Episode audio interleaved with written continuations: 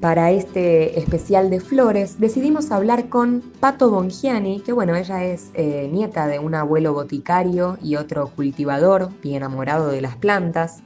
Ella creció participando activamente en la magia de sembrar y cuidar el desarrollo y fructificación de los alimentos y bueno, hoy comparte estos saberes en talleres de herbolaria y hábitos saludables con la confianza de ayudar a recuperar la sabiduría de nuestra naturaleza y del arte de vivir simplemente.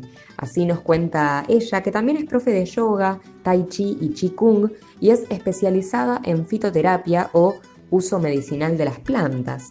Por eso decidimos hacerle esta serie de preguntas. Más allá del uso ornamental de las flores, ¿qué otra relación han tenido en las prácticas cotidianas, culinarias o medicinales a lo largo de la historia? A lo largo de la historia de la humanidad, la relación que hemos tenido con las plantas en general y con las flores ha sido muy estrecha y justamente esta relación es la que ha posibilitado la evolución de la vida. Y mm, en particular con las, con las plantas, su conocimiento, su acercamiento fue por diferentes lugares, fue por diferentes búsquedas. Algunas tuvieron que ver desde la búsqueda de, algún alimento, también para mejorar la salud y también tuvieron que ver con cuestiones o aspectos más raros o mágicos eh, relacionados con rituales típicos de las comunidades originarias, aspectos estimulantes, narcotizantes, transformadores de la realidad. La verdad que eh, los antropólogos han ido investigando y dando cuenta de esta relación que se amplía mucho más de lo que es las cualidades ornamentales que hoy valoramos mayormente de las flores. ¿Existe un uso medicinal de las flores en la actualidad? ¿Qué procesos requieren para aprovecharlas de este modo?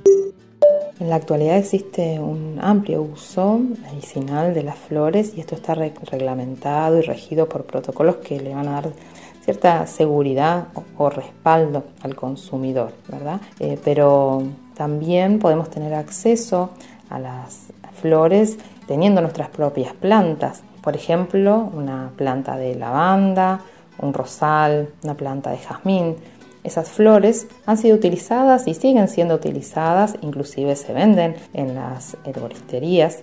Nosotros podemos eh, cultivarlas, así nos garantizamos de que estén libres de tóxicos. Podemos esperar el tiempo de floración, de su esplendor, recolectarlas, secarlas, alejadas de la luz solar o consumirlas también así frescas.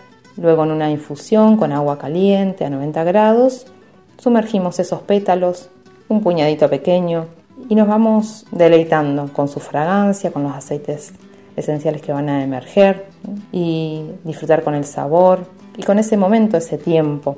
Y así es una manera de comenzar a relacionarse de manera segura y muy simple con las plantas que están en nuestro entorno.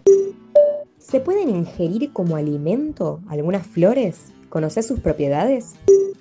Muchas de las flores que conocemos pueden ser ingeridas como alimento o acompañar nuestras comidas cotidianas. La recomendación es siempre recolectarlas en cuando están en su mejor momento de floración, cuando les está dando el sol y que haya pasado el momento de rocío. Las flores no se lavan, se sacuden un poquito y se pueden agregar así a las ensaladas, por ejemplo, o también al finalizar una cocción, ya sea de un cereal o de una sopa o de un salteado de vegetales. La recomendación es consumirlas crudas para preservar así todos sus principios activos. Y entre las flores que podemos mencionar, como decíamos, los pétalos de rosas pueden ser consumidos, también los pétalos de caléndula, que es una flor muy común que florece durante todo el año pueden ser utilizados, en, como decían, las ensaladas o para darle color a un, cereal, reemplazando el azafrán, ya que tiene también propiedades digestivas, carminativas, antiinflamatorias, entre otras muchas propiedades. Las flores del hinojo también dan su aroma, su delicioso sabor y pueden ser agregadas tanto a ensaladas como a cocciones. ¿Qué nos podés contar de las plantas o flores que en determinado momento pueden ser venenosas o peligrosas para el ser humano? ¿Está regularizado el uso de las flores para evitar este tipo de accidentes? Existen algunas plantas que son consideradas peligrosas, con las que hay que tener un poquito más de cuidado. Incluso aquellas plantas que son tóxicas también requieren de nuestro gran discernimiento y de un uso responsable, eh, del cuidado que nosotros hagamos. Mayormente los peligros tienen que ver con el uso que hagamos de las plantas. Algunas, como bueno, la tan conocida cicuta, eh, se sabe que tiene un componente muy potente que actúa directamente sobre el sistema nervioso y bueno, y puede generar hasta la muerte. ¿sí?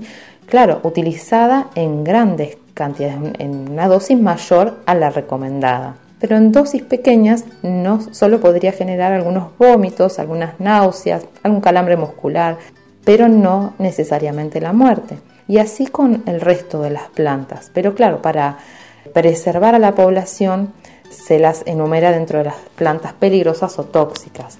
Otra planta que rodea nuestro entorno, otra flor muy bella, es la hortensia que también tiene un componente que genera efectos similares al, cianuro, que puede causar su ingesta, puede causar también vómitos y dolores de estómago fuerte, no así la muerte.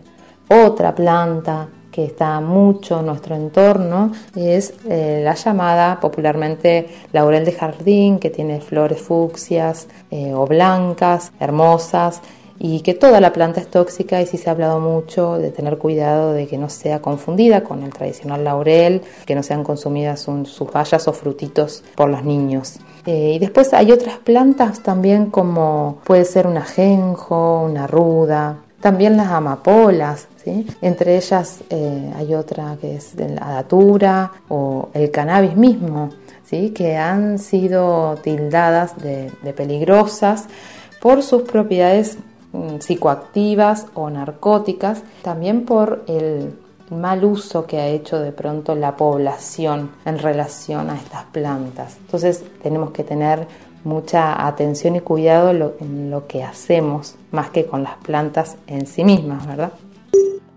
Sabiendo que vos llevas un estilo de vida más bien sustentable y lejos de la urbanización, ¿qué flores o plantas utilizas en tus consumos diarios? ¿Qué te han aportado? La verdad es que las flores están de manera permanente en nuestra vida cotidiana eh, y van variando según la estación. Y bueno, en este momento las plantas que más han acompañado durante el verano han sido la menta por sus propiedades refrescantes, que ayuda a pasar esos calores fuertes, también el cedrón con su sabor a limonado, su fragancia, las flores del diente de león, esa florcita amarilla que aparece entre el pasto, la flor de caléndula, enriqueciendo, dándole color a las ensaladas, las rosas siempre presentes, aguas de rosas eh, para refrescar los ojos cuando está cansada la vista, la hermosa lavanda tan aromática que ayuda a relajar el sistema nervioso, a armonizarlo, se puede preparar un aceite simplemente recolectando las flores y cubriéndolo con algún aceite de buena calidad y dejándolo macerar unos 50 días. Luego se filtra y ya ese aceite va a estar impregnado de la fragancia y los principios activos. La manzanilla, tan popular que puede ser usada por los niños inclusive en dosis suaves para eh, aliviar algún dolor de panza, y para sumar bienestar en este momento tan particular que estamos transitando, podemos acompañar nuestros días con alguna infusión de melisa. Se dice de, la melisa que alegra y reconforta el corazón, ya que ayuda a aliviar la ansiedad, palpitaciones, nerviosismo, la depresión nerviosa, la sensación de angustia y de opresión. Entonces, eh, una infusión de melisa dos o tres veces por día mm, nos puede ayudar a superar este momento. Además, también tiene propiedades antivíricas, por lo cual eh, altamente recomendada en estos tiempos. Por último, Pato, ¿algún dato curioso sobre las flores o sobre alguna flor en particular que quieras comentarle a los oyentes? La verdad es que la relación con las flores se ha hecho más y más estrecha y me han aportado mucho, me ha aportado sensibilidad, me ha aportado ese placer, ese goce de, ver el esplendor, de disfrutar también del tiempo, del día a día, de esperar el momento óptimo para poder recolectarla. A veces ese momento es cuando la flor está más bella y uno quisiera que permanezca en la planta, pero bueno, con la finalidad de poder recibir todo eso que tiene para ofrecernos, le pedimos permiso y la recolectamos y la reservamos para nuestro uso personal.